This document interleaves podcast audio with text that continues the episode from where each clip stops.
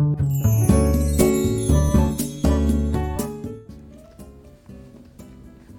いおはようございます。美容師をしていますカナダと申します、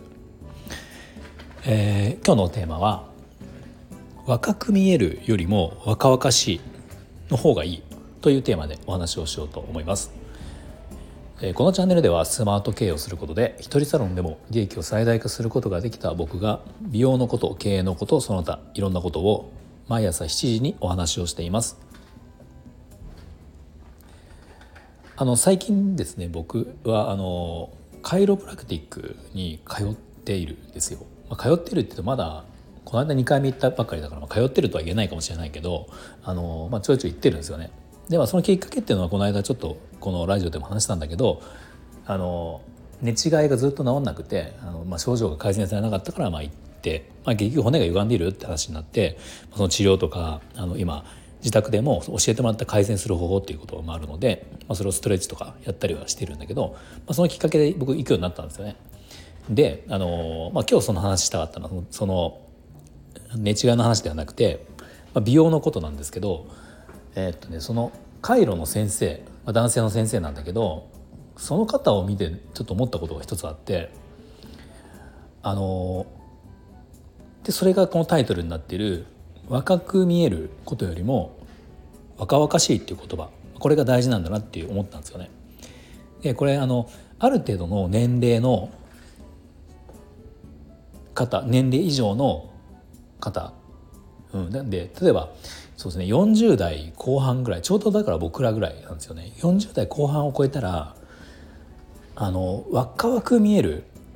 とかそういうことよりも若々しいとかってそっちを目指す方が大いいんじゃないかっていうふうに思ったんですよ。あのこのカイロの先生っていうのが男性の方で年齢は確か、50代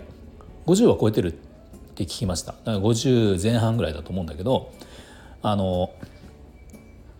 まあ見た目はですねなんかなんて言うんだろう。別に普通の人ですよ。普通の人なんだけど、えー、と50過ぎてて白髪も結構あって髪型は髪の毛は結構多いんですよ。ふさふさしてて、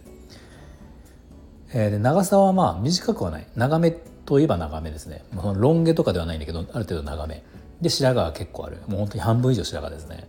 でえーと、別にじゃああのなんていうかなおしゃれとかそういう感じではない。普通です本当に。あの仕事まあ普段は分かんないけど仕事してる姿っていうのはあのなんでしょうね。普通のこう血のパンみたいな感じになんていうかですかな。なんか T シャツ T シャツというか、まあ、動きやすいそんなまあ特殊なものではなくて普通の服を着ていて、まあ、本当に一般よくあるファッションというかあまりそこまでファッションには気にしていないのかなっていうふうに見えるような感じではあるんだけどただやっぱり姿勢がいいんですよすごく。まあもちろんそのその仕事をされているだけあって姿勢がいいし、えー、と筋トレとかもまあ結構趣味というか、まあ、仕事柄もあるからもしれないけど筋トレもしてるし運動もしているし身長もちょっとまあ高いんですよね僕よりもちょっと高いぐらいであの、まあ、なのでなんかすごく若々しいんですね。若く見えるかっていうとそのなんだろうな50過ぎって聞いて別に50過ぎえそんなに見えないとかではないんですよね。50過ぎって言われてあまあ50過ぎかってそそのぐらいかなって白髪もあるし、うん、顔つきもその、まあ、マスクをいつもしているけど別にじゃあすごくこうなんていうんですか若く見える年齢聞いてびっくりするような感じではない、ま、50過ぎてば50過ぎなんだだあそっかって思うぐらいけど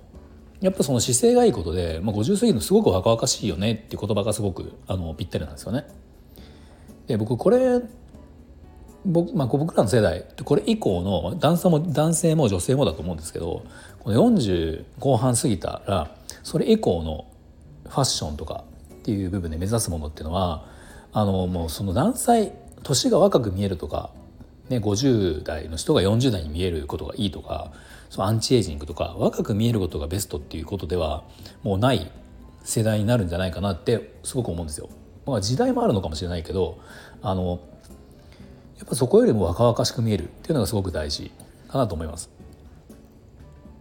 うん、なのでまあ僕自身もあの、まあ、比較的年齢よりは若く見られることのが僕は僕も多いんですよね自分で言うのもあれだけどそっちの方が多いんですよで、まあ、最近はちょっとその髪を染めなくなったんで去年ぐらいからまあ、白髪があることも分かる、まあ、ただ白髪に見えないなんか染めてるやってんのとか言われることもあったりするけど、まあ、その白髪グレーヘアみたいにしてからは、まあ、そこまでその若く見えるってことは言われなくなったけどあの今まで結構若く見えるってこと言われる方だったんですよ年齢よりも。であのここのあと、まあ、今僕47だから今後そのまあ23年したら50とかになっていくわけですよね。でその時にやっぱり僕が目指すところっていうのはその若く見えるとかではなくてやっぱり若々しいとかあのそっちなのかなっていうすごく僕は思ったんですよ。だから美容の観点で言ってもやっぱり美容室まあ、当然美容室とかエステとかっていうのはもちろん大事、まあ、女性男性でもエステって今はねありますからね、まあ、その辺大事ですよやっぱり男性。あの脱毛とかもそうだしスキンケアもそうだし。で髪の毛でももちろんきれいにしなきゃいけないした方がいいし清潔感大事。でもそれとやっぱ同じぐらいこの整体とか回路っていうのは僕は美容の観点からしたらめちゃめちゃ重要なんだなっていうのを最近すごくあの実感しています、うん、僕もだからそこに今2回ぐらい行ってるけど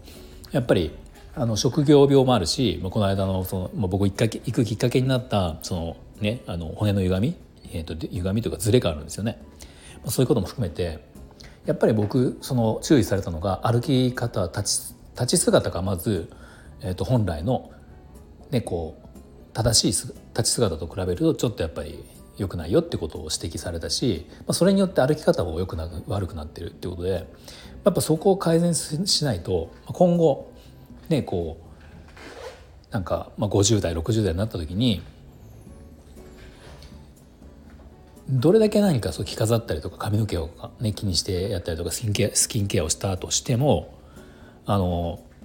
やっぱり若々しさってなくなるんじゃないかなっていうのはねすごく思いました。でまあそのもちろんファッションとか髪型って大事なんだけどまあ、さっき言ったこの、ね、姿勢だったりとかっていう部分を置き去りにしてあのそれ以外のところで例えばファッションとか洋服とかをこう流行ってるもの今若い人に人気があるものとか世の中で人気あるものっていうことを追いすぎてしまうと結構これってあの若作りよくよくない若作りというか、まあ、やりすぎてる感が出出始めるのもやっぱこのぐらいの世代なのかなと思うのでまあもちろん大事なんですよね。服も髪型も大事なんだけど、まあ、それと並行して、えー、と整体回路とかそっちの体のメンテナンスをしつつ、まあ、もちろんその言ってましたよ先生もその回路の先生も言っていたけど回路に来ればもうで毎月回路に通えば大丈夫と思ってる人がいっぱいいてあのそれは違うと思ってるよって話をねあの言ってくれたんですよ。でなんか、うん、あのもうまさにまさにそうだと思うけど回路に毎月通っていれば大丈夫なわけじゃなくて、まあ、そこは本当確認ぐらいの意味であの大事なのはその毎日の運動であったりとか、まあ、あのストレッチとかこういうのやった方がいいよっていうのを教えてくれるので、まあ、これをやんなきゃねよくよくなるわけがないし姿勢も維持ができるわけないよって話をねしてたんですよ。まあ、これって美容室でも全く同じだと思うしヘアケアとかねそういうものでも同じだと思うんですよ。スタイリングもそうだけど髪型もそうだけどまあ月に1回美容室まあ月に1回じゃなくても定期的に美容室に行くってことは大事すごく大事だけどそれ行ってればじゃあ家で何もしなくていいかって言ったら、まあ、そんなこと全くないじゃないですか。エステもあのスキンケアもそうだし何でもそうだと思うんですよね。なんでその体のケアとかもやっぱりあのそうやって定期的に通うことは大事だけど整体とかに通うことは大事なんだけど、うん、と日頃のケアっても絶対やった方がいいよってこと、まあ、それやんなきゃダメだよって話をね僕この間されたんですよね。なんでまあそういうことやりつつこの40代後半以降になってくる年代は